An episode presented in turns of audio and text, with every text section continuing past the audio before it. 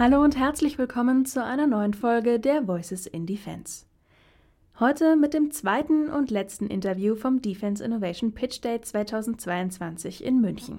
Diese Veranstaltung, bei der Startups und die Verteidigungsbranche zusammenkommen, führte Behördenspiegel zusammen mit dem Bereich Entrepreneurship der Universität der Bundeswehr München durch. Dorothee Frank hat mit der Vizepräsidentin für Entrepreneurship und den Hochschulbereich für angewandte Wissenschaften, Prof. Dr. Raffaela Kraus, und der Leiterin von Founders at UniBW, Dr. Nadine Czoczoyek, gesprochen. Wir treffen uns hier am Rahmen des Defense Innovation Pitch Days in München. Guten Tag, vielen Dank für die Möglichkeit für dieses Interview. Ja, wir freuen uns auch sehr.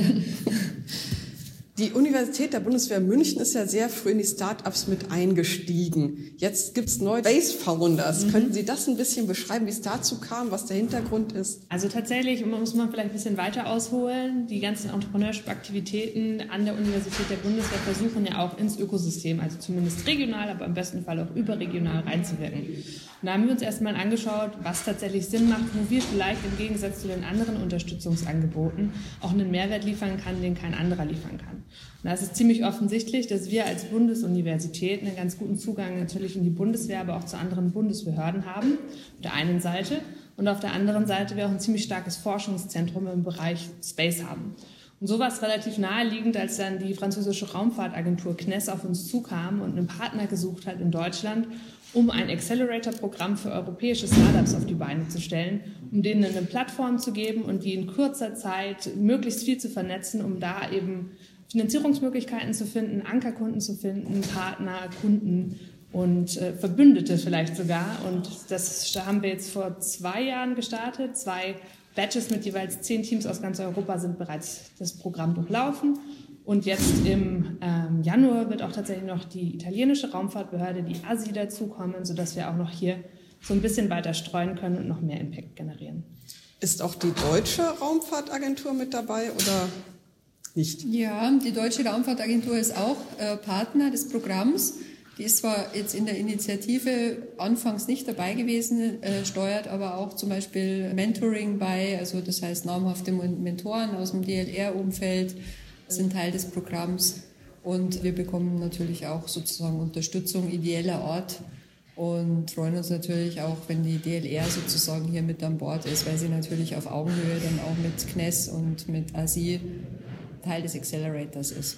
Mhm. Aber die Ursprung war mit der französischen Raumfahrtbehörde und Ihnen. Das war tatsächlich über den Kontakt von dem Startup ist der Kontakt sozusagen zur CNES entstanden.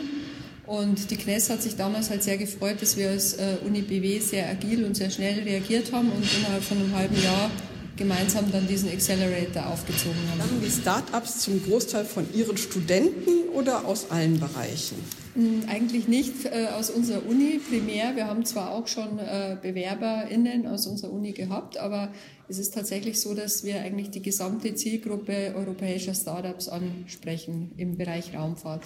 Das heißt, das sind vor allem auch Startups, die schon etwas reifer sind, also keine Early-Stage-Startups, die jetzt noch ganz am Anfang sind oder die noch sehr stark in der Forschung verwurzelt sind, sondern das sind tatsächlich schon fertige, ausgegründete Unternehmen, die auch schon das erste Funding bekommen haben, zum Beispiel schon Exist-Funding durchlaufen haben oder vielleicht auch schon Investoren gefunden haben die sollen sozusagen von uns nochmal weiter beschleunigt und noch marktfähiger gemacht werden. Also haben Sie dann meinetwegen ein Programm, wo Sie sagen, das bieten wir an und darauf bewerben sich die Start-ups oder mhm. kommen die einfach so auf Sie zu oder Sie sprechen die an? Mm, beides. Im besten Fall kommen die tatsächlich auf uns zu. Wir haben im Prinzip die Bewerbungsplattform immer geöffnet, kann man sich ganz einfach über unsere Website bewerben.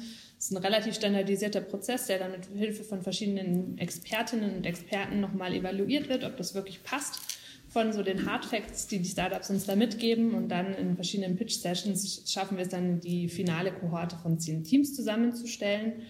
Das Ganze findet jetzt ab nächstem Jahr zweimal im Jahr auch statt, eben in diesem Dreiergespann zwischen Frankreich, Deutschland und Italien sodass es immer zwei Vor-Ort-Wochen geben wird, wo man eben mit dem lokalen Ökosystem sich vernetzen kann. Dazwischen gibt es virtuelle Workshops und Trainings und Mentoring vor allen Dingen. Und dann bei dem jeweils dritten Partnerland wird dann der sogenannte Demo Day stattfinden, wo dann auch wieder mit der lokalen Öko, mit dem lokalen Ökosystem sich vernetzt werden soll und im besten Fall auch viele Investoren dann da sind, um da eben Anknüpfungspunkte zu finden. Können Sie vielleicht den ersten Durchlauf mal so als Beispiel beschreiben, wie das genau abgelaufen ist, wie die Idee kam, wie das durchgeführt wurde? Also der erste Durchlauf äh, war tatsächlich für uns ja auch so ein bisschen prototypisch.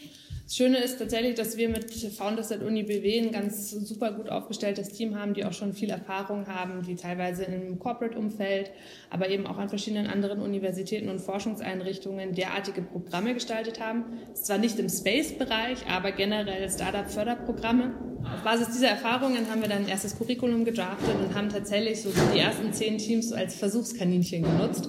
Ähm, also mit einer Woche sind wir damals gestartet in München, wo wir so ein bisschen Kennenlernen-Workshops gemacht haben, aber uns auch ganz klar das Businessmodell und das Pitch-Deck vor allen Dingen von den jeweiligen Unternehmungen vorgenommen haben. Auf Basis dessen dann überlegt haben, welche Mentoren aus dem Netzwerk gut passen würden, um dann eben sozusagen die virtuelle Phase zu durchlaufen.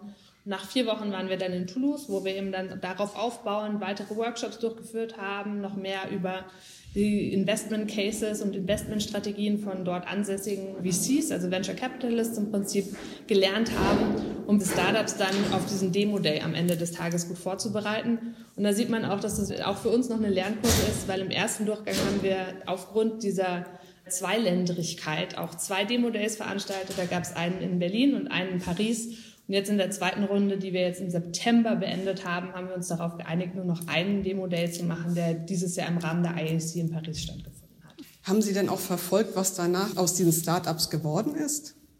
Das Schöne ist, wir sehen schon die ersten Resultate jetzt vom ersten Batch. Der zweite ist wahrscheinlich noch ein bisschen zu frisch, aber es sind tatsächlich ein paar Investments geflossen.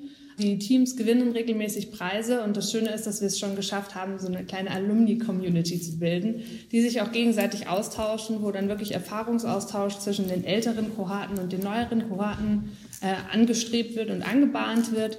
Und darauf versuchen wir jetzt auch aufzubauen. Der Erfahrungsaustausch ist, glaube ich, auch besonders wichtig, weil natürlich im Bereich Space das Thema Beschaffung auch ein komplizierteres ist als in anderen Feldern. Man hat es ja mit staatlichen Akteuren zu tun oder auch mit militärischen Organisationen, die natürlich komplexe Beschaffungswege haben und wo es auch manchmal relativ lang dauert, sozusagen, bis man die richtigen Ansprechpartner findet. Und da ist, glaube ich, der Austausch auch sehr, sehr wertvoll. Gibt es denn insgesamt Evaluierung, was bisher aus dieser langjährigen Start-up-Szene an der Universität der Bundeswehr München wurde oder der Start-up-Förderung besser gesagt? Also langjährig würde ich es jetzt noch nicht bezeichnen, weil wir eigentlich erst vor zweieinhalb Jahren so richtig angefangen haben.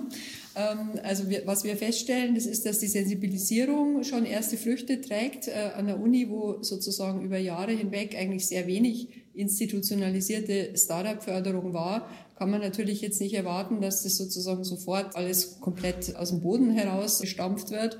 Aber wir stellen halt fest, dass diese Sensibilisierung, die vielen Veranstaltungen, die wir anbieten, die, die ganzen Bildungsformate im Bereich Education, dass die schon Früchte tragen und dass wir jetzt immer mehr Anfragen bekommen und dass wir auch äh, schon etliche Ausgründungen jetzt vorweisen können, die sehr, sehr interessant sind und die auch schon Förderungen gewonnen haben oder Preise gewonnen haben. Und insofern sind wir auf einem sehr guten Weg.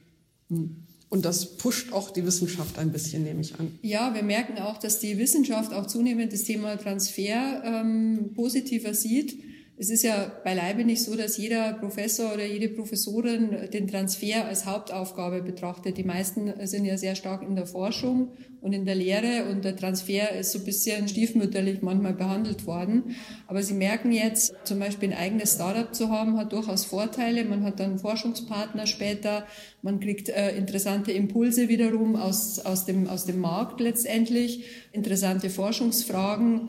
Und vielleicht beteiligt sich der eine oder andere Professor oder die eine oder andere Professorin dann auch selber an dem Startup. Das heißt, es gibt ja auch Einnahmemöglichkeiten dann in dem Gebiet.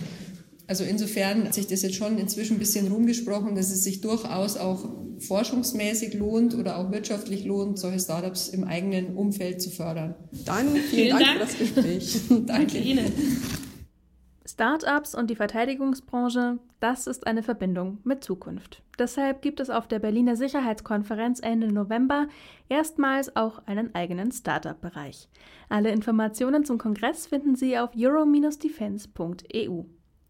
Vielen Dank fürs Zuhören, machen Sie es gut und bis zum nächsten Mal.